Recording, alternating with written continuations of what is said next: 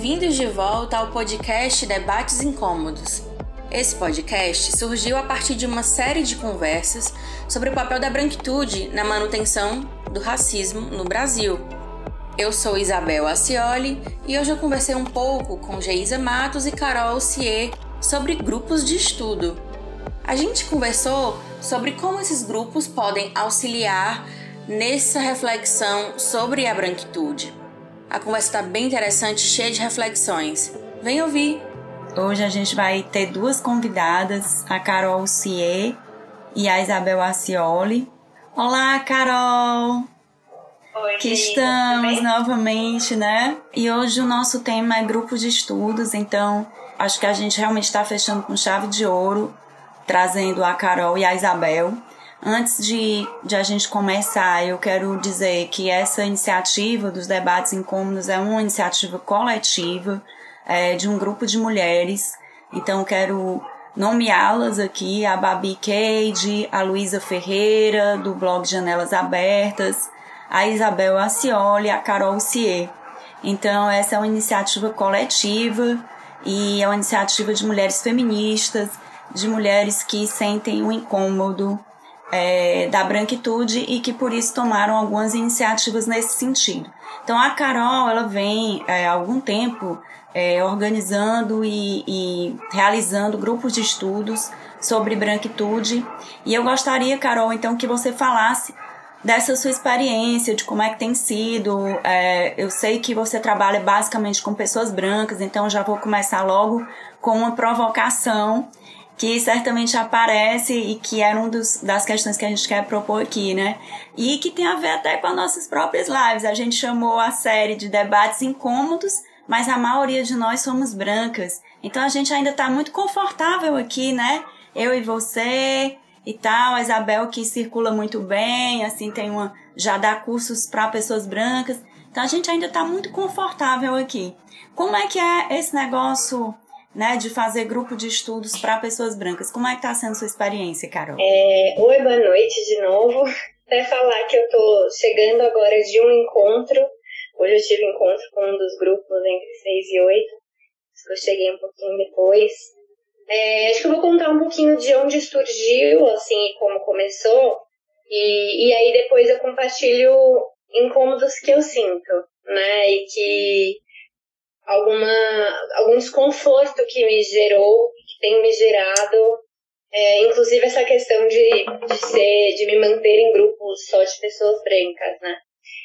É, eu morei e viajei pela África Ocidental por quatro anos e foi lá que eu passei pela minha, eu falo, né, meu processo tardio de racialização, de me entender branca e de olhar para minha própria vida e para minha própria vivência e, e, e, experiências com uma lente racializada, que até então eu não tinha raça, né? Até então eu era é, pessoa universal. E, e aí, estando em Gana, Gana fica na África Ocidental, é, eu, eu ficava em países da África Ocidental e eu tive muitos e muitos contatos com pessoas que iam para lá para fazer voluntariado.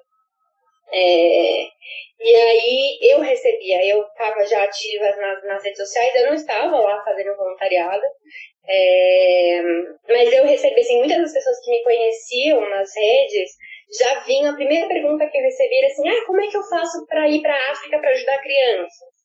Ou como é que eu faço para ir voluntariar na África? Né? Eram as perguntas mais comuns que eu recebia. E aí, por causa disso, eu comecei a ir atrás de dados e informações. Realmente, aquilo me incomodava muito, porque eu via ali de primeira mão várias e várias problemas e consequências dessa indústria do voluntarismo. E eu comecei a buscar referências e dados para embasar aquilo que eu falava muito de experiência própria, né, de ver os impactos negativos que eu estava gerando, e eu acabei cruzando com uma página que chama No White Savers, que é um pessoal de Uganda, deixo aqui como recomendação, né, falei que depois ia passar, mas já, já deixo essa falada, para quem entende inglês, é, é, é uma página incrível, é, que levanta vários questionamentos justamente dessa questão do heroísmo branco, né? Do, do, Salvador branco. E comecei a acompanhar essa página. Através dessa página, conheci uma outra pessoa, que é uma, uma mulher da Inglaterra, negra, que mora em Dubai, é, que chama Laila Saad. E, e a Laila Saad, na época que eu a conheci, ela estava fazendo no perfil dela uma série que ela chamou de Eu e Supremacia Branca, que durante 28 dias ela colocou temas, ela levantou temas para, para autocrítica e auto é, avaliação de pessoas brancas, né? Então ela sempre desenvolveu esse conteúdo voltado para pessoas brancas se autoavaliarem. Isso foi lá, acho que início de 2018, se eu não me engano. Enfim, fui acompanhando ela, ela lançou um e-book que era gratuito, depois ela lançou esse, transformou esse e-book em livro, se eu não me engano, no final do ano passado, que virou livro. Agora bombou pra caramba, chama Me and White Supremacy. E, e aí eu comprei esse livro e ele é baseado nesses 28 dias, ele tem uma estrutura de tópicos, então em cada dia ela trata sobre um tópico, ela passa por tokenização, ela passa por é, silêncio branco, fragilidade branca, estereótipos racistas, apropriação cultural, heroísmo branco, aliança de fachada, enfim, por vários e vários tópicos, cada dia era um tópico. E eu comecei a fazer aquele trabalho de forma, eu, individual. Né? Eu lia o, o livro e comecei a, a fazer. E aí, confesso que eu tentei fazer esse trabalho individualmente umas três vezes diferentes, desde janeiro de 2019, e eu sempre parava em algum momento. Sempre tinha uma coisa que cruzava e eu falava, ou, ou pegava em algum ponto que me incomodava, vinha a questão da culpa, da fragilidade, eu parava, ou então surgia algo que era mais prioritário, né? Que essa é a vantagem aí de, de ser branca e escolher não lidar com as questões raciais, porque eu posso não lidar com as questões raciais, deixava isso para um outro momento. E, e aí no início desse ano eu comecei a querer fazer então um grupo, né? Juntar um grupo para a gente ler juntas e, e ter um pouco de compromisso, né? Porque eu acho que o grupo junto, além da questão do compromisso, também gera mais reflexões, porque às vezes algo que outra pessoa falar, algum exemplo dela, é muito baseado em autocrítica, né? Então não é um trabalho para você olhar e falar aquelas pessoas brancas, é um trabalho que as perguntas são o que você, por exemplo, de que forma você já se silenciou? De que uhum. forma você já tratou diferente pessoas, mulheres negras, é, imigrantes e não imigrantes, de pele escura e pele não escura. Né? Então, são perguntas bem direcionadas a você, aos seus exemplos e à sua vida, à sua vivência. E, e, então eu acho que exemplos de outras pessoas, às vezes a gente não percebe, né? Porque a gente fica assim, ah, imagina, não, isso aí eu nunca fiz. Eu nunca me silenciei. Não, isso aí não acontece. Aí alguém traz e fala, nossa, é verdade. Não, isso aí eu já fiz e vai resgatando na memória. Uhum. E, e foi daí que surgiu o impulso de fazer o primeiro grupo, assim, muito vindo de um, um, um, um exercício que eu queria fazer e que eu, assim, de forma muito forte, não conseguia fazer sozinha, eu sempre evitava esse trabalho, né? Colocava de lado. E só que a Laila Saad especificamente coloca no livro dela orientações. Se você quiser fazer o trabalho em grupo, existem orientações. E ela fala até o formato de grupo, porque ela não quer que seja, é, é, como fala isso? Ela não quer que seja perpetuado um modelo é, de opressões e de hierarquia dentro do grupo. Então ela sugere a metodologia do grupo, como é que tem que ser para não existir hierarquia e tudo mais. E uma das coisas que ela coloca é que assim, é um trabalho para as pessoas brancas. Ela é uma mulher negra que escreveu um livro, que se propôs a escrever um livro para conversar com pessoas brancas, mas que o trabalho deve ser feito por pessoas brancas. Que não é para ser uma roda é, multirracial é, para conversar, justamente porque exigiria um trabalho emocional das pessoas negras é, enorme, ter que lidar com a fragilidade das pessoas brancas, né? Eu, imagina, eu contando aqui todos os casos em que eu fui racista, né? Poderia exigir um trabalho emocional, além de exigir uma carga de quase que de ensino, né? Eu acho que se uhum. existissem pessoas negras no grupo, é, a chance da gente querer ouvir que aquela pessoa tem para me ensinar é enorme. Eu participo de outros grupos que são multirraciais, por exemplo, de dança, em que se discutiu temas de racismo, e que era assim, sintomático, que jogava a pergunta, o grupo ficava todo em silêncio. As pessoas brancas morrendo de medo de falar alguma coisa, uhum. ou então achando não é meu lugar de fala, as pessoas negras, uhum. falou de raça, as pessoas negras têm que falar, então eu vou ficar em silêncio, eu não quero receber críticas, porque não é meu lugar de fala. E ao mesmo tempo, depois vinham as falas das pessoas negras que tinham ficado em silêncio, dizendo: Eu tô cansada, eu não aguento mais falar sobre, sobre isso. Tu fala raça, tem que ser comigo, né? Por que, que vocês não falam? Então era um completo silêncio. Então a Laila já trazia isso lá desde o ano passado, essa questão de que no trabalho dela, especificamente, é para pessoas brancas, que não é para envolver pessoas negras, por causa dessa questão do trabalho emocional e de não ter a, a pessoa negra ensinando, né? Que é um trabalho de autocrítica. Então, que não adianta a gente esperar uma listinha do que fazer e não fazer vindo de uma pessoa negra, mas sim de olhar para nossa própria vida e se questionar.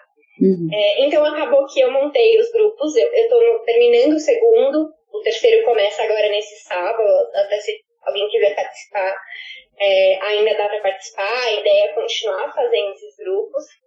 A gente passa por cada um desses temas e discute as nossas vivências pessoais. Ela, ela provoca, né, dá exemplos também, fala por que, que tem que olhar para cada um dos temas. Eu olho para outras referências também, porque eu acho que é importante.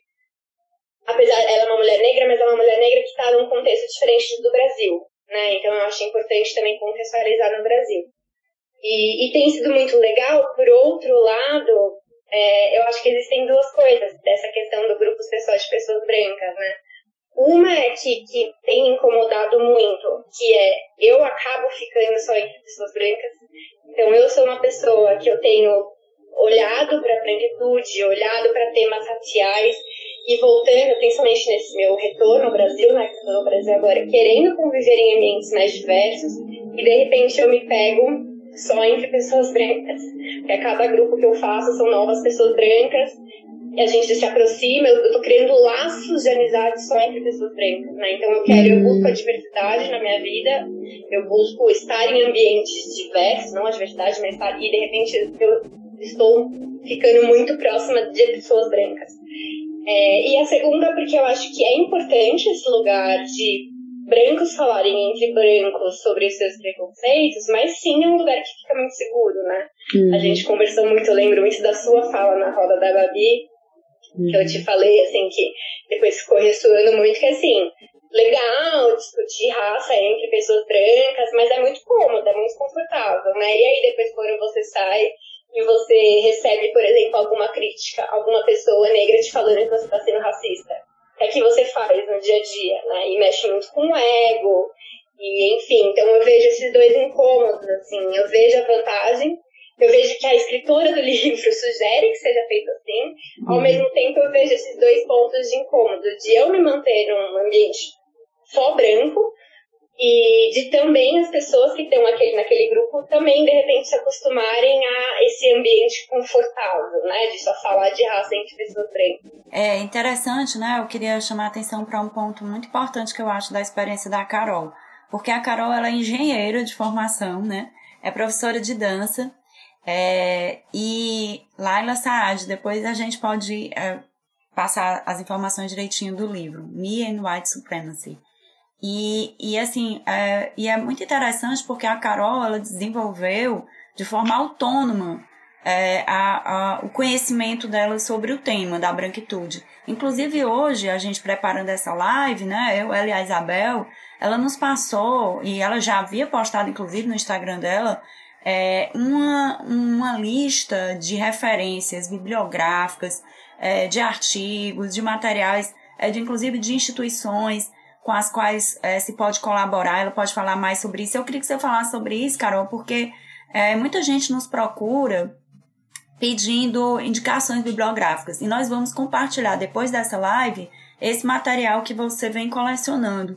Então, uma das coisas que eu queria chamar a atenção, assim, que tem sido para mim um grande aprendizado com as lives, é perceber o quanto a gente tem crescido, é, expandido a, a discussão quando a gente sai do círculo acadêmico muito restrito, né? Então, assim, eu acho que é, encontrar pessoas como você, que, que por sua própria conta estudou, é, leu um monte de coisa, reuniu bibliografia, disponibilizou essa, essa bibliografia, é algo que muitas vezes a gente não vê é, dentro da própria universidade, né? Em que muitas vezes há uma resistência em utilizar autores negros, uma resistência em discutir a questão da branquitude. E aí é muito interessante haver essa troca com pessoas que são de fora da universidade, que não tem nada a ver com ciências sociais e que trazem né, esse, essa discussão. É, a gente está um pouco chegando ao fim do tempo, infelizmente, é, porque a gente também tem uma discussão muito interessante para fazer com a Isabel.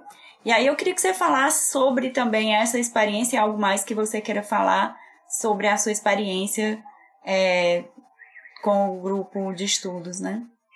É, eu acho que, assim, quando eu fui fazer a lista, foi no momento justamente ali quando teve o blackout você em, em maio, né, é, é, veio as questões dos quadradinhos pretos, etc. Aquele momento, para mim, muita gente vinha me perguntar ou me cobrar posicionamento, porque eu era uma pessoa que eu, eu trazia temas sociais de engano. A minha vivência em Gana não, não tinha como passar sem racialização. Né? É, eu, inclusive dentro da minha própria família, assim, é, eu ouvi comentários muito racistas de, da minha avó, por exemplo, né, o fato de eu estar lá. Às vezes eu olha como que essa questão do eurocentrismo e da branquitude é forte, né? Eu recebia comentários de pessoas da minha família, por exemplo, achando um absurdo eu morar na África, entre as. Como assim? Começou a pandemia, aí filho, como assim você tá lá? Jornalistas me ligavam durante a pandemia e falavam assim: ouvi dizer que você está em Gana, quero, quero ouvir sobre seus perrengues. Era assim. Uhum. Enquanto isso, eu morava numa casa de três quartos, estava bebendo vinho à noite, todo dia no jantar com a minha colega de, de casa. Né? Mas a ideia de estar em, em, em África é, é, associada a perrengue e existem muitas ideias racistas com relação a isso. Óbvio que eu não sofri o racismo, mas eu recebia comentários o tempo inteiro assim. E aí eu fui estudando muito, inclusive tem também um, esse tema de heroísmo branco que eu comentei. Eu participei de um podcast que é Se Meu Mochilão Falasse, que é o episódio 17, se eu não me engano, dela, falando sobre é, heroísmo branco, sobre voluntariado na África e, e compaixão. Mas eu via, vim muito de uma experiência mesmo, né? Acho que era muito da muita vivência empírica, assim, e não tanto é, bibliográfica. Mas eu sentia, em um determinado momento, eu comecei a sentir necessidade de embasamento teórico também, é, historiográfico, sociológico, de dados. Eu gosto muito de estudar. Então eu comecei a fazer isso e aí, em determinado momento eu decidi que então eu ia de colocar tudo numa lista e disponibilizar, porque eu acho que eu senti que as pessoas era como se de repente, agora as pessoas, nós, pessoas brancas, né? Tipo, agora eu quero me radicalizar, mas a gente busca respostas prontas, a gente quer uma listinha, apropriação cultural, por exemplo. Eu quero uma lista de tudo que eu posso uhum. fazer o que eu não posso fazer. Por exemplo, colocar trança, eu posso ou não posso fazer? Dar aulas de danças africanas, posso ou não posso fazer? E não existe essa lista pronta, né? A, a Isabel, depois você pode falar, mas eu lembro que recentemente ela deu o exemplo da, da amiga que queria estudar francês ou alemão, não sei. E a pessoa vai lá, faz super esforço para estudar sobre isso. Mas fala de antirracismo, a gente quer fazer o quê? Eu quero que eu vou fazer lá um curso da Isabel, a Isabel vai me dar uma listinha de tudo que eu posso fazer e vai me dar um certificado no final de que eu sou aliada. A aliada branca, né? Uhum. É, e aí eu basicamente compilei assim, um monte de recursos que me ajudaram nesse processo, entendendo que não vai ser todo mundo que vai querer ler artigo acadêmico, que não vai ser todo mundo que vai querer ler livro, não vai ser todo mundo que vai ouvir podcast. Então eu tentei fazer um compilado de várias coisas é, até porque eu acho que eu valorizo muito todos os tipos de conhecimento. Eu acho uhum. que artigo acadêmico é super importante, mas que a oralidade é tão importante quanto artigo acadêmico. Uhum. Né? É, então eu coloquei lá tudo e também partindo para ação, assim, porque senão eu, eu, eu tinha medo também de cair nessa armadilha de ah, como se fosse justamente como se antirracismo fosse aprender uma língua. Então, pronto, agora eu aprendi, eu sou fluente em antirracismo. E não tanto ação, né? Focando uhum. só em estudar. Então, eu busquei também formas, sei lá, de apoio que dá para dar, como é que você pode se engajar de verdade. Uhum. Criei essa lista, tá? No meu perfil, no, no link da bio, se clicar, você vai abrir a, a fotinho, tem uma fotinho, que assim, é uma lista que é, tem muito dado, né? Eu falo isso nos grupos de leitura do livro da Laila Saad, às vezes vem uns pedidos, ah, a gente podia trazer, né, convidar uma pessoa negra para vir aqui falar pra gente. E assim, tem muita, muita, muita, muito conteúdo já disponibilizado na internet, uhum, né? Hoje em dia tem Google, gente. Tem, tem muitos artigos, tem tudo quanto é blog, site, um monte de podcast, um monte de vídeo, um monte de filme.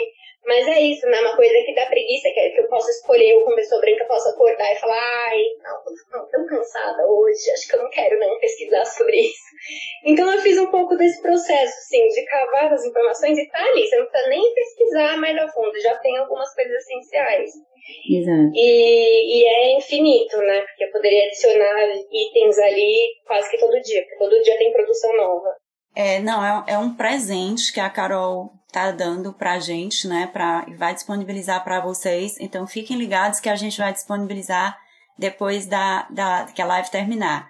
Carol, eu tenho que me despedir de você porque a, a live acaba e a gente, né, a gente tem, tem muito que conversar também com a Isabel e ouvir a experiência dela.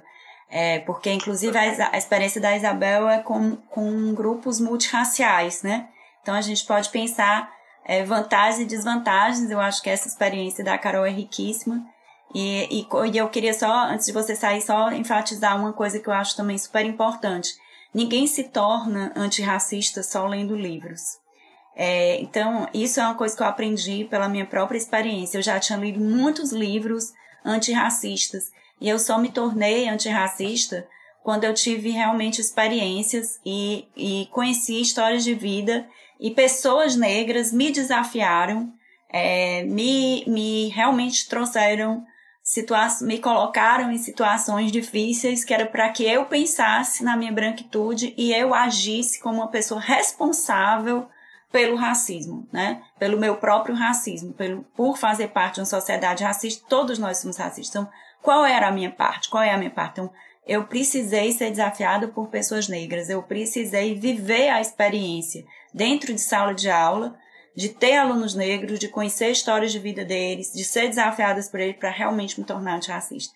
Então, acho que por isso que eu valorizo tanto é, pessoas como você, Carol, como a Babi, como a Luísa, que trazem experiências de vida para discutir antirracismo. Não é só leitura, mas que ao mesmo tempo agregam leituras e tem essa preocupação de fazer as coisas juntas, né? Experiência de vida e leituras, que é isso que faz com que a gente e fazer isso coletivamente, né? Que expandir também essa rede, que essa essa é uma outra preocupação nossa. Então os debates incômodos, privilégio branco também vão acontecer agora, podem acontecer agora de forma independente no perfil da Carol, no perfil da Isabel, no perfil da Luísa, da Babi, enfim, a gente vai expandindo isso aí. Eu vou só deixar aqui um último convite, um comentário, um último convite. Acho que é, sim, não é só de leitura. E eu, nessa experiência de fazer os grupos, né, cada vez que tem um novo grupo, eu passo por todo o livro de novo, por todas as questões de novo. E a cada vez que vai, é isso. Eu continuo achando exemplos, continuo cavucando e, e, e sendo, eu acho que continuo levando é, chamadas de atenção de pessoas, né? É uma escolha, assim, eu poderia escolher me silenciar e não me posicionar sobre isso. É, é mais cômodo não, não receber as críticas.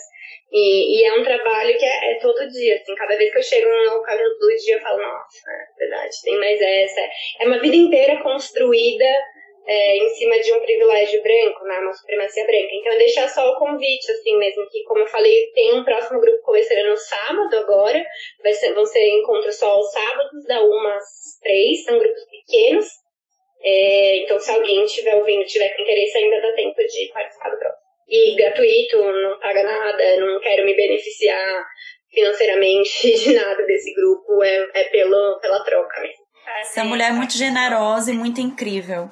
Obrigada, Carol. Um beijo, a gente vai continuar juntas. Um beijo. É, então, enquanto a Isabel entra, eu quero comentar também um pouco da minha própria experiência em sala de aula, que, como eu estava falando, né, foi uma experiência também multirracial, em que, é, num curso que eu ministrei com a professora Ana Ramos nós trabalhamos é, com histórias de vidas e essas e foi exatamente essas tensões entre pessoas brancas e pessoas negras em sala de aula que levou aos incômodos que são necessários. Então, uma das questões que a gente coloca quando a gente está pensando em grupos de estudo sobre, sobre branquitude é em reconhecer que o incômodo é necessário.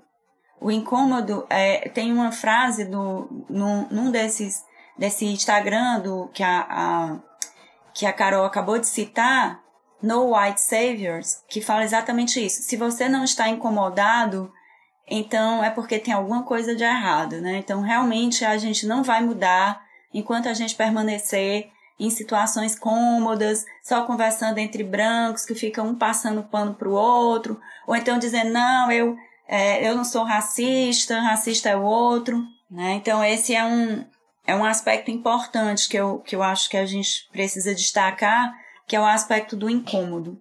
E outra coisa também que cada vez mais fica claro para mim, assim como ficou claro é, agora na conversa com a Carol, é a importância de a gente se colocar em primeira pessoa, né? Então, assim, em Salvador tem uma gíria que eles falam assim, lá eles, né? Lá eles. Então, em geral, a gente costuma falar do, é, do racismo como sendo uma coisa sempre do outro, né? Então, é lá ele, lá ele é racista, eu não sou racista, né? Mas a gente também só muda o racismo quando a gente começa a prestar atenção no nosso próprio racismo. E aí também lembrando uma, a conversa que nós tivemos, eu e Carol, aqui da vez passada, é, sobre o corpo, né? Pensar que o, o racismo é, não tem, não tem a ver com você ser uma boa pessoa ou uma má pessoa. Tem a ver com a maneira como nós fomos socializados.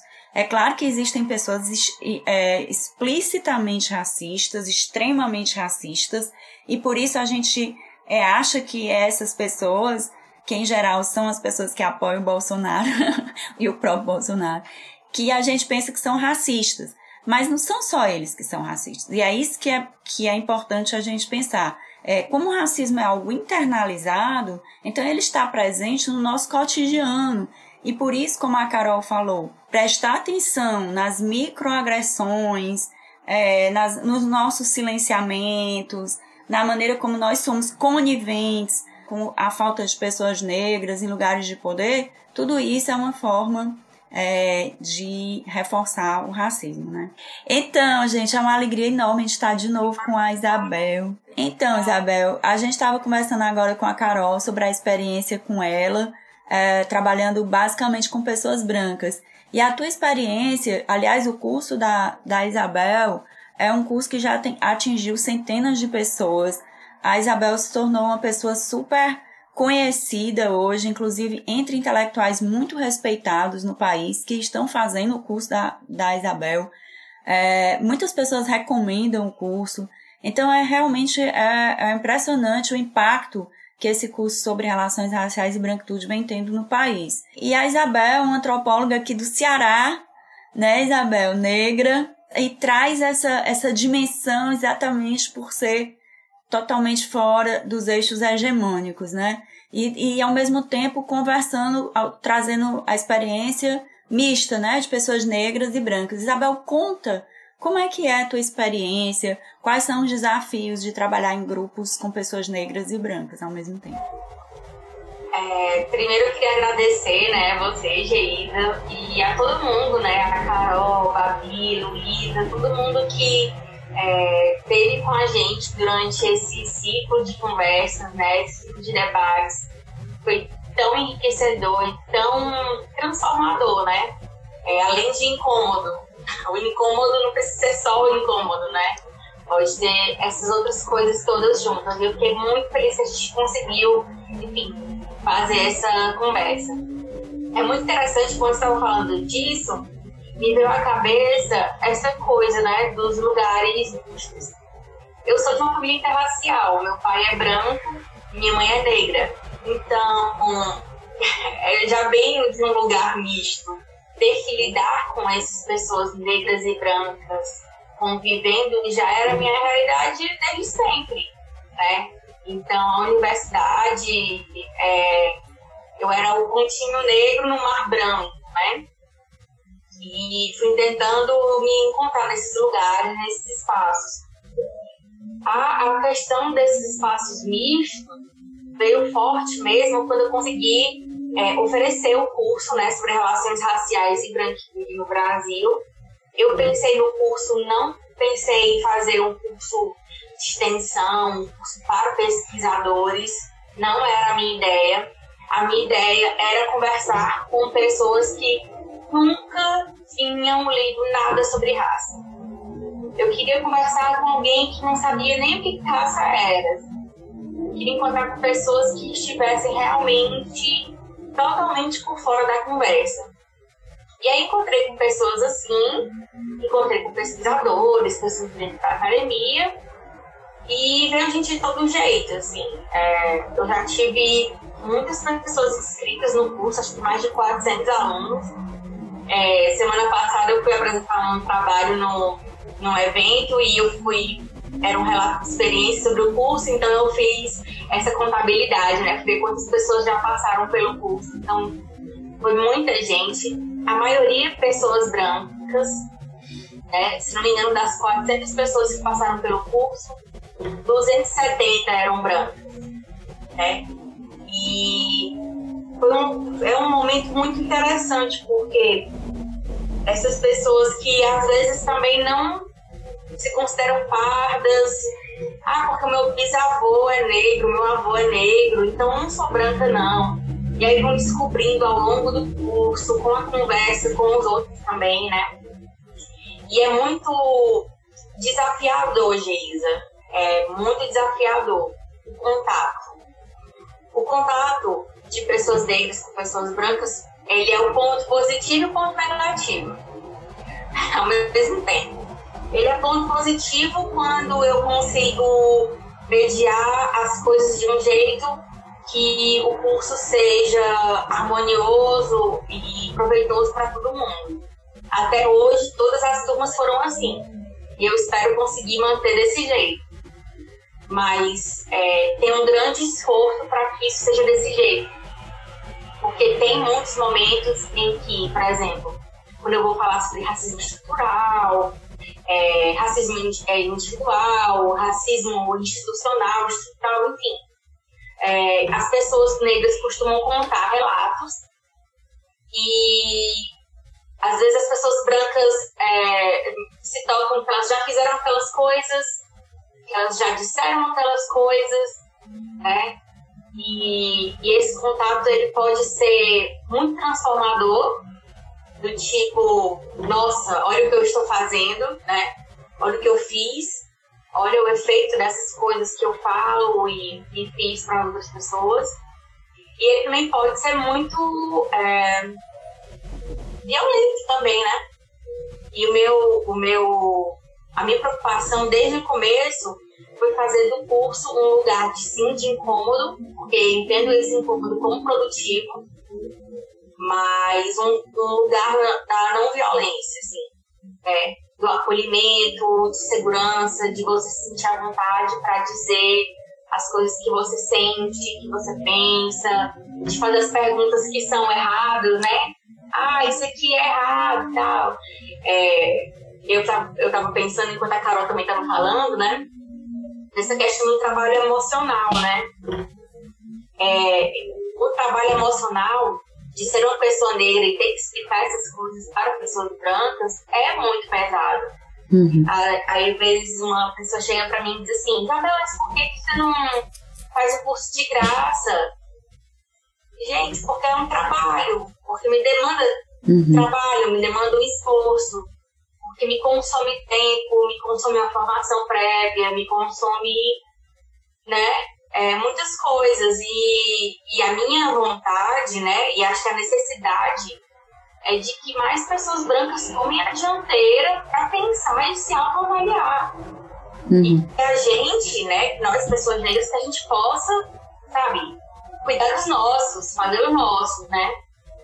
Então, o, o curso ele também tem muito essa questão da autonomia. E a Babi tá dizendo que tem que cobrar mais. É justamente porque tipo, eu quero é, fazer uma coisa acessível, né? De, de preço e de, e de, de linguagem também, né? De leituras acessíveis, de material acessível, o curso é bem acessível mesmo. Assim, já tive alunos de 16 anos até 71 anos, muita gente que realmente teve uma experiência bem positiva. E conseguir falar com gente tão diferente é, a grande, é o grande trunfo, assim. Agora, não é fácil. Porque realmente, assim, obviamente que a maioria são mulheres brancas, mas é difícil lidar com pessoas de lugares diferentes do país, às vezes do mundo, né? Já tive aluno de fora, o Bernardo da Holanda né, com a gente, mas enfim, é, é complicado lidar com tantas histórias de vida diferentes e é um desafio e tanto. Mas é muito importante mediar esse contato, né? Já tive conversas no curso com pessoas brancas que realmente viviam num ambiente 100% branco, não tinham contato com pessoas negras de jeito nenhum e, e precisaram ter esse momento dentro do curso para ouvir essas histórias, para ouvir esses relatos, para né, conhecer, conhecer mesmo. Era gente que realmente não tinha nunca vivido isso. E é importante, né? Um espaço seguro em que isso possa acontecer, sem julgamentos, enfim. É um espaço de acolhimento mesmo. Agora é bem desafiador. Exato. É, eu gostei muito disso que você falou, Isabel, sobre a comunicação não violenta, né? Que ao mesmo tempo que ele tem um incômodo, mas você trabalha com a comunicação não violenta. E isso foi uma coisa que eu gostei muito desde o começo, quando eu preparei a primeira live com a Babi, é, que a gente na conversa de preparação ela falou, né? Não, é, a gente trabalha com a comunicação não violenta. Então a gente fala em primeira pessoa e a gente fala da nossa experiência, porque ninguém pode invalidar a nossa experiência. Então isso é muito importante. Eu acho que a gente está o tempo todo aqui falando né, nessas lives da importância da, do conhecimento acadêmico, desse universo científico, de trocar é, experiência, daquilo que é considerado ciência, né? De trocar experiências com, é, é, de reconhecer o valor da experiência, do vivido. E aí, quando a gente traz essa, essa experiência do vivido, ela, ela é muito é, desafiadora também de lidar em sala de aula, porque, é, na verdade, a gente não tá, a gente não é psicólogo, né? Para lidar com todos esses desafios. E ali a gente está numa sala de aula e está colhendo relatos que são que são muito difíceis, né? A Babi aqui enfatizando a importância da, da CNV, da comunicação não violenta. E eu também acredito muito nisso, porque a gente já, assim, a gente está aqui trabalhando com pessoas que são potenciais aliados, né? Também do movimento. Então, como é, fazer com que, de fato, essas pessoas é, sintam que, mesmo elas tendo que, que ser, se acordar para as questões delas, elas também podem ser acolhidas, né? Como é que você vê isso, Isabel? É, eu. Quando eu. Quando às vezes me perguntam assim, ah, você acha que pessoas brancas podem ser aliadas na luta antirracista? Eu sempre cito a Bel no Olhares Negros, em que ela fala que pessoas que não foram é, efetivamente, né, sofreram racismo ali na pele, não vivenciaram racismo, podem ter empatia e podem fazer alguma coisa, né? Podem se movimentar a partir desse compromisso ético e político de que o racismo é de que todas as formas de opressão, né, na verdade, é, são ruins e que a gente deve evitar isso. Então, é, partindo desse entendimento, desse alinhamento, por exemplo, que, que é intelectual, né, também, uhum. eu faço escolha de vida, né, de, de encarar que é, de jogar fora essas ideias de segregação e ressentimento, vou dizer nesses termos, e escolher estar com pessoas mais com condição, né? Tem aquela frase da Bia Ferreira que ela, em que ela diz que ela só fecha com branco falta sangrar com ela, né? O que isso quer dizer? Eu só fecho com branco e tá comigo, entende minha dor, né? É viver a dor comigo, é sentir na própria pele? Não. Impedimentos aí, né?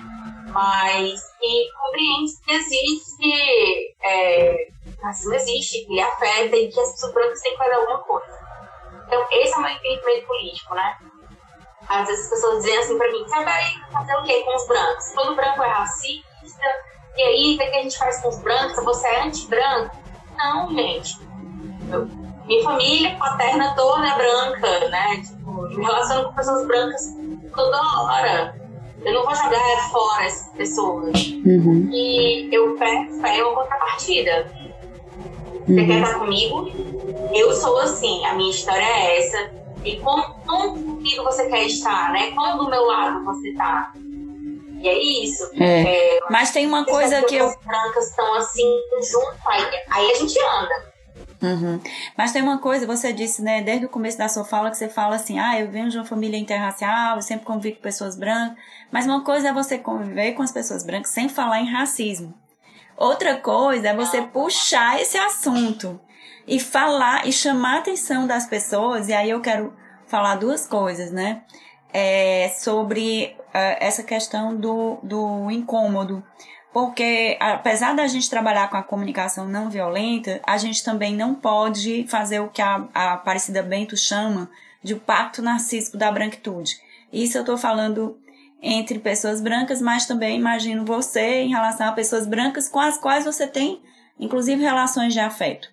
Eu fiquei me lembrando de situações que eu já vivi em que eu ou eu tive embates assim de, de ser bastante desagradável, porque, por exemplo, no, uma vez no, no jantar em casa de amigos, é, esse assunto apareceu e aí as pessoas que estavam presentes, que eram brancas, começaram a dizer que elas não eram privilegiadas porque elas eram pobres, aí vem toda aquela alegação é, de um passado de pobreza, porque na minha rua tinha um céu aberto, por isso, por aquilo. E aí você tem que fazer um trabalho, é bastante desgastante, por exemplo, numa situação social, na festa, você tem que ficar dando explicações né? E às vezes esse assunto surge justamente porque elas me perguntam sobre o meu tema de pesquisa. Então, é, eu estou exemplificando com essa situação para dizer que uma coisa é você estar tá entre pessoas brancas e, e, ou entre pessoas negras e brancas e, e, esse assunto não vir à tona, mas se o assunto vem à tona e se você confronta, e é importante que a gente confronte, porque é, uma parte importante de ser de sangrar junto, né? Do que a Isabel está falando aí, se a gente é aliada, a gente está sangrando junto, é não fazer o pacto. Né? E como não, e eu acho que um grande desafio que se coloca hoje para a gente é como não fazer o pacto narcísico da branquitude, como não não é, não silenciar diante de atitudes racistas, de falas racistas, de pessoas que não não percebem que são privilegiadas, né? Como é que a gente faz isso e, ao mesmo tempo, é, faz isso mantendo a comunicação não violenta?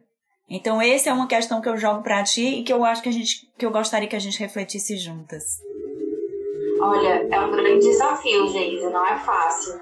É, mas o que eu tenho tentado na minha, na minha trajetória com as pessoas brancas com quem eu tenho lidado é apontar, sem meias palavras, ser direta. É, e aí tem pessoas que ficam e que se tocam do que fizeram e dizem e sabem do que da gravidade do que fizeram e dizem desculpa e ficam. E tem pessoas que ficam com seu ego branco ferido e vão embora. E tchau, assim, é isso. Eu não posso ficar perto de uma pessoa assim e eu prefiro que essa pessoa não esteja no meu convívio é, do que, sabe, conviver com uma pessoa que tá ali, que tem afeto por mim, mas é racista, tá entendendo? É, eu me lembro que eu ouvi uma frase um tempo desses que era tipo assim: se você chega numa mesa, tem nove fascistas na mesa e você se senta com eles, tem dez fascistas. Uhum. É a mesma coisa, entendeu? Uhum. Tipo, é, até quando você vai ficar do lado de uma pessoa dessa? Existem limites, a gente tem que colocar esses limites. Uhum. E o limite de uma convivência boa é, com uma pessoa branca, né, na minha perspectiva, né, enquanto mulher negra, é que essa pessoa branca tente não ser racista comigo, enfim, todos, né? Uhum. É isso. Eu sei que em algum momento pessoas brancas vão falhar, é, pessoas brancas vão ser racistas comigo, mesmo que elas tenham toda a leitura do mundo, toda a consciência do mundo. Eu tenho a plena consciência disso. né, de que as pessoas brancas vão recorrer, vão recair no erro, né? Mas é, eu quero saber quanto, até onde elas vão, entrega e de vontade de transformação. Né? É. é isso. Pode parecer utópico, mas é, se a gente não tem uh, essa utopia, essa vontade de mudança, assim, o que a gente está trabalhando? É. A gente está fazendo isso. E, exatamente. E no artigo que nós escrevemos juntas, a gente desenvolveu um conceito que é o, o antirracismo de fachada. É, é, são as pessoas que elas hoje utilizam as, as redes, né, para colocar lá o Black Lives Matter, para colocar é, a foto a, a, em solidariedade a, um, a uma criança que foi um jovem negro assassinado, mais um jovem negro assassinado. E é como se isso desse a ela o certificado de antirracista. É, então, essa, esse tipo de atitude, a gente sabe que é, é, total, é muito cômoda, né? Muito cômodo você, é, como as meninas colocaram aí do Black Tuesday, né? De todo mundo colocar lá uma tela preta, e aí todo mundo continua vivendo a sua vida normal e não se pensa sobre essas questões. Então, eu acho que uma, é, atitudes antirracistas, mesmo que a gente nunca consiga se livrar do nosso racismo, é, eu acho que tomar consciência de, de que é, a gente, quando a gente é, parte para uma, uma luta como essa, a gente precisa aprofundar algumas questões de nossa vida. E isso tem a ver também com a dimensão de, de relação de classe social.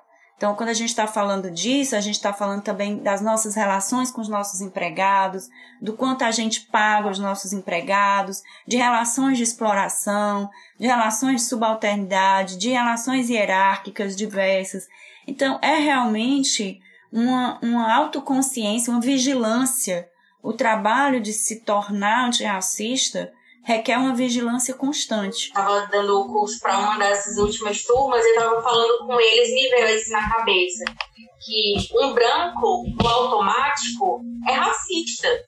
Sim. Você tem que sair do automático. Porque senão você vai continuar só reproduzindo o que você foi ensinado, socializado a fazer, a pensar, a agir, né? Uhum. a expressar corporalmente. Vai ser sempre assim. Né? É por isso que eu falo também que não dá para ser antirracista. Não é um título que você tem, né?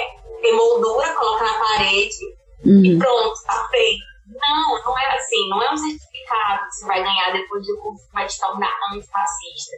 São atitudes atitudes diárias, né, que vão fazer com que você é, seja uma pessoa que tem atitudes antirracistas, mas não, não é uma questão de ser, é prática, é prática diária, cotidiana.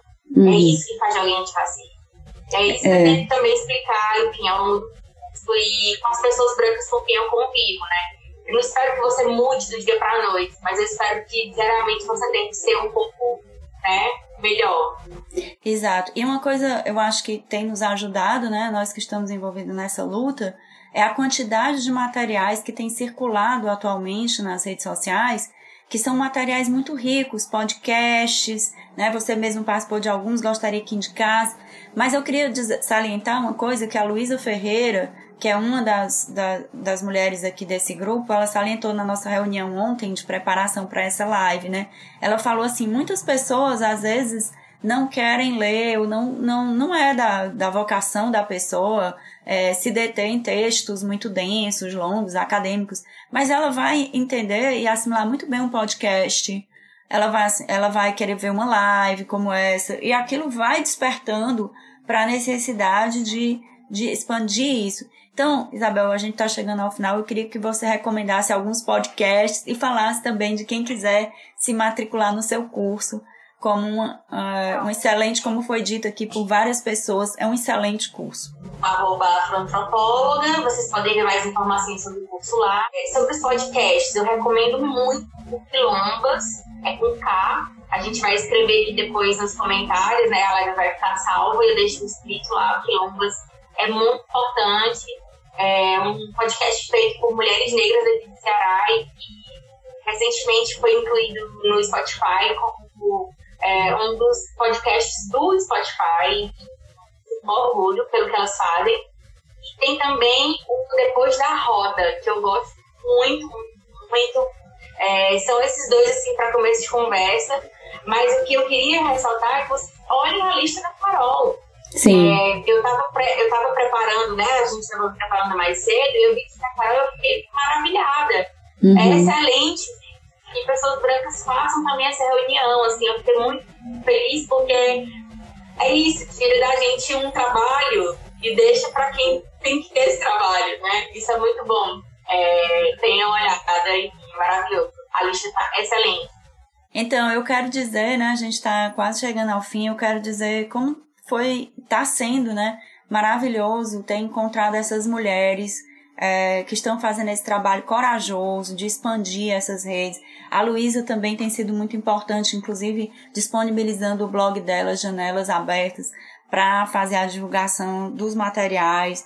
É, e a ideia, pessoal, para quem está aqui nos assistindo, é informar o seguinte: quem for, quem quiser criar um grupo de estudos, é, uma roda de conversa, é, fazer um podcast sobre o assunto, por favor, nos informe, a gente vai divulgar. A ideia é que a gente possa expandir esse debate. Então, esse debate não nos pertence, muito menos a mim, porque uma das coisas que a gente aprende nesses processos, né, dessas lutas antirracistas é não querer ser herói. A gente não tem nada de herói. Quem é branco aqui está meramente fazendo a sua parte.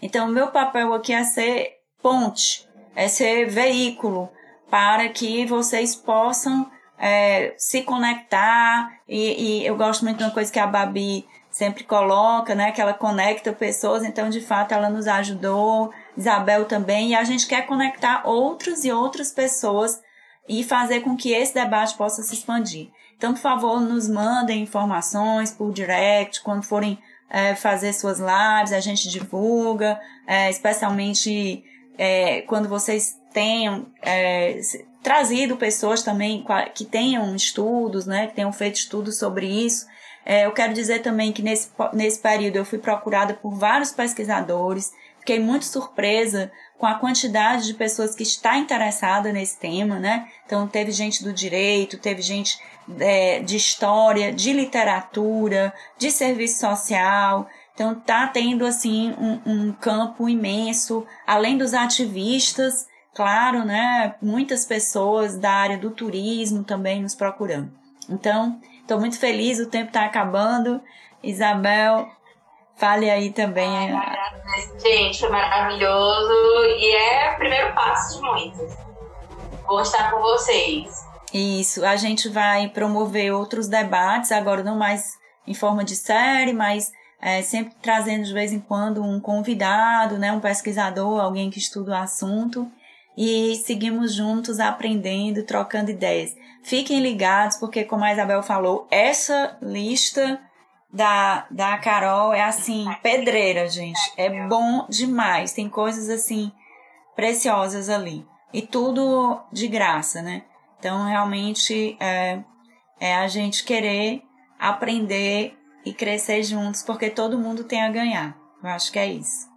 Então é isso, Isabel. Um beijo, muito obrigada pela parceria mais uma vez e até breve.